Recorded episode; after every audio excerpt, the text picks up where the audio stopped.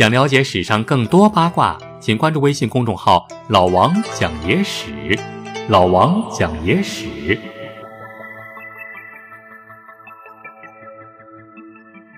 欢迎收听今天的节目。大家好，我是老王。今天啊，咱们说的是鲜为人知的历史真相。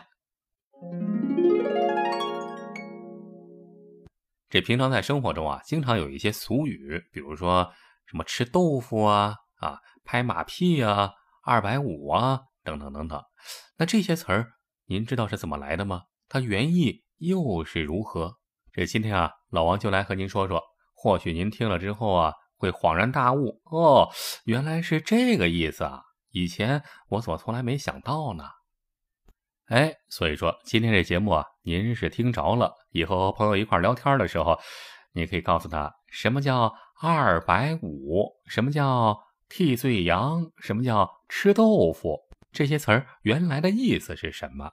这么一说，显得您多有水平啊，是吧？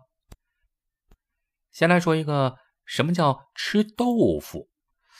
那吃豆腐很简单啊，是吧？占女人便宜，俗称吃豆腐。这里面啊有一段故事。话说在汉朝的时候啊，汉朝长安街上啊，那汉朝的首都啊，京城长安街上有一对夫妻开的豆腐店，老板娘长得非常漂亮，风情万种，人称豆腐西施。咱们中国人啊，历来都把长得漂亮的女人称为西施，是吧？什么豆腐西施、汤圆西施、什么土豆西施。啊，没有没有土豆西施啊，土豆那那不能算西施。听说在某大学门口啊，有一个卖煎饼果子的老板娘长得漂亮啊，人称煎饼果子西施啊，简称煎饼西施。看来啊，西施之称是由来已久。咱们还是来说这位汉朝的豆腐西施，长得漂亮吗？为了招来顾客呀，难免有时候啊，也有卖弄风情之举。因此啊，就引得周围男人老以吃豆腐为名，到豆腐店和老板娘呃聊聊天儿、调调情啊。趁付铜板的时候，趁机摸摸老板娘的小手，哎，由此就传开了。后来啊，这吃豆腐这个词儿就成了男人占女人便宜的代名词儿。这说完了吃豆腐，再说一个词儿啊，这词儿更是俗语了，什么呢？就是拍马屁。这拍马屁是怎么来的呢？拍马屁这个词儿啊，据说是从元朝那时候传下来的。为什么从那时候传下来的呢？因为据说啊，元朝那时候啊，蒙古人有个习惯，这俩人啊都是牵着马在街头相遇，结果现在俩人开着车在路上碰面了，是吧？摇下来车窗玻璃打个招呼。那时候，呃，牵着马，那怎么打招呼啊？啊，要在对方的马屁股上拍一下，表示尊敬。还有一种说法呢，说是蒙古族的好骑手遇到烈马啊，烈性的马，脾气大的马，那就会拍拍马屁股。这一拍马屁股呢，马就会觉得很舒服，趁机啊就跃身上马，纵马离去。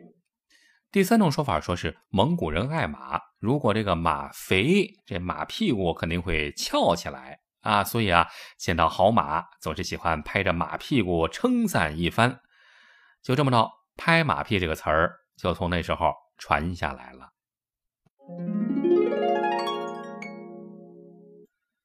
再说个词儿，替罪羊。呃，不知道您有没有想过，为什么一直叫替罪羊，没有叫什么替罪狗、替罪牛什么的？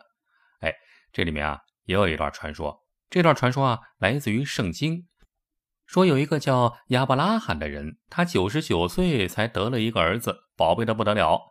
话说有一天啊，上帝耶和华突然降临，让他杀掉儿子献给上帝，因为亚伯拉罕非常的虔诚的信奉上帝啊。啊，于是啊，他就答应了，就带着儿子伊萨，的名字叫伊萨，儿子名字叫伊萨，就带着自己的儿子伊萨上了山。但是伊萨还不知道自己要被父亲杀掉。亚伯拉罕准备好一切，正将儿子放上祭坛，准备动刀子的时候，这准备杀儿子的时候，天使突然飞了下来，拉住了他的手，不准他杀儿子。告诉他，这只是上帝耶和华的考验，让他改用羊作为祭品，啊，这就行了，杀掉一只羊就行了，这就是替罪羊的来历。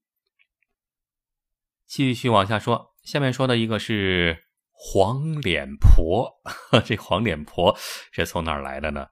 呃，这是咱们中国的原创，因为古代女性使用的这个化妆品啊都比较落后，是吧？而且啊，一般这个用的呃抹脸的这个粉，往往都含的有铅，含铅。这个含铅这个粉涂了以后啊，脸会白，但是有毒啊，长时间使用就会导致脸色发黄。所以啊，在古代，年龄越大的女人受害时间就越长，受害就越深。所以啊，年长些的女人就会呈现出黄脸婆的症状。再讲一个太监为什么叫公公？这古人为啥把太监叫做公公呢？这也是叫差了。其实啊，太监最早被尊称为公公啊。第一个公是皇宫的宫，第二个公那才是现在常说的公公的公，那就是皇宫里面的公公，那就是被阉割的男人，受过宫刑。由于这个读音相近呢，后来这个公公啊，就慢慢的演化成了公公。再说个词儿，桃花运。有时候一算命啊，说：“哎呀，你这人桃花运啊，这个桃花运很盛啊啊，桃花运。”那这词儿是怎么回事呢？这桃花运这词儿啊，来自于《诗经》。《诗经》里面有一首诗，你看叫“桃之夭夭，烁烁其华”。那可不是说逃跑的逃啊，是桃花的桃。桃之夭夭，描写的就是这个桃花盛开的时候，非常的漂亮。啊，呃，引申的意思就是女子出嫁时的美好情景。还有在《周易》里面，这个子午寅卯指的是地支中代表的是正南、正北、正东、正西四个方向。当这个四象交汇啊，桃花就会盛开。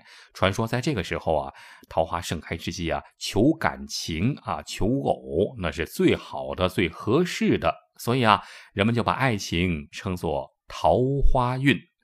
多有文化，多有水平啊！来自于《诗经》和《周易》，太厉害了。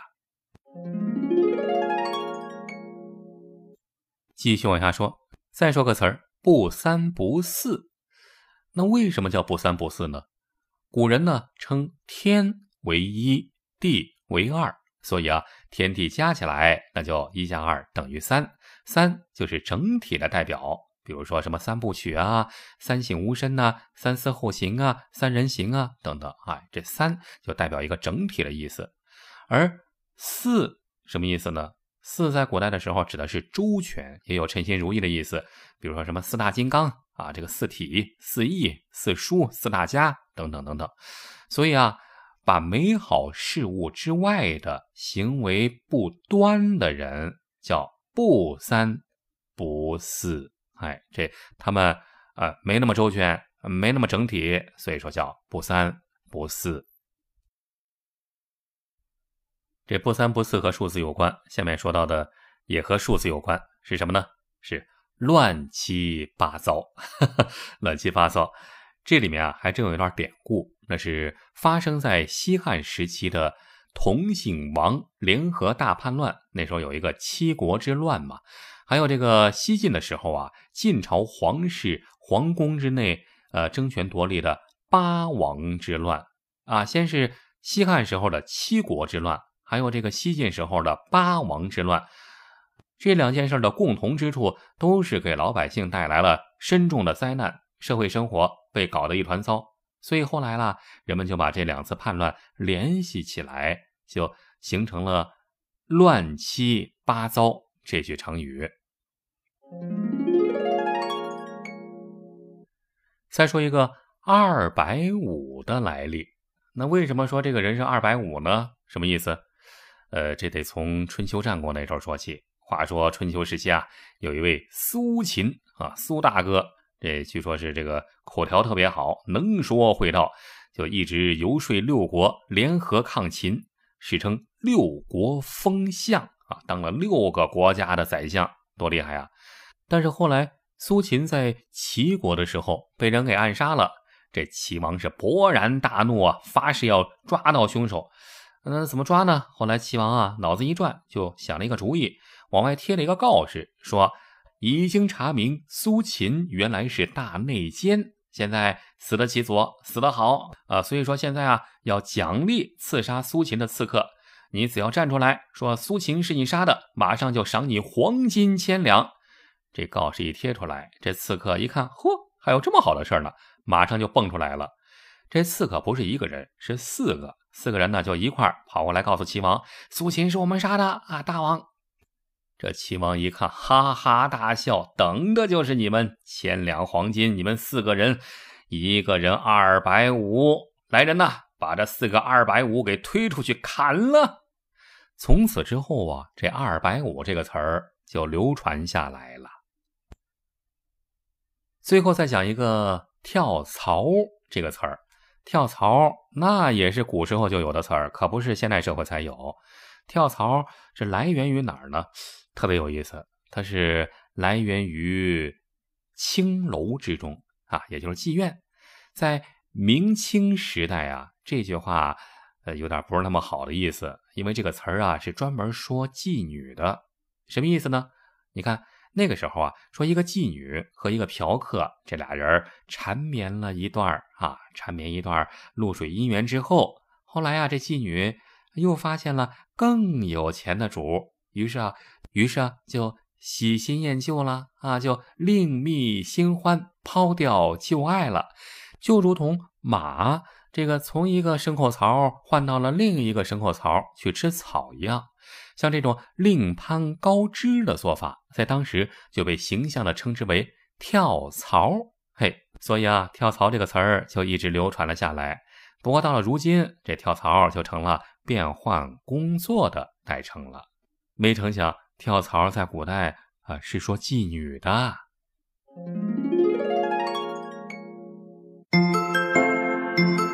如果您想看到更多精彩内容，请关注老王的微信公众号“老王讲野史”，里面有更多精彩文章、视频、音频、珍贵绝版老照片。比如，你发送“月球”两个字儿，就可以看到传说中的月球背面照片。你发送“埃及”两个字儿，就可以看到古埃及神秘金字塔和传说中的时空之门；你发送“香港”两个字儿，就可以看到香港十大奇案系列；你发送“苏联”两个字儿，就可以看到前苏联 UFO 秘密档案的纪录片儿。包括您想听什么故事，都可以在微信里告诉老王。更多精彩内容，欢迎关注微信公众号“老王讲野史”。咱们呀，在微信里再见吧。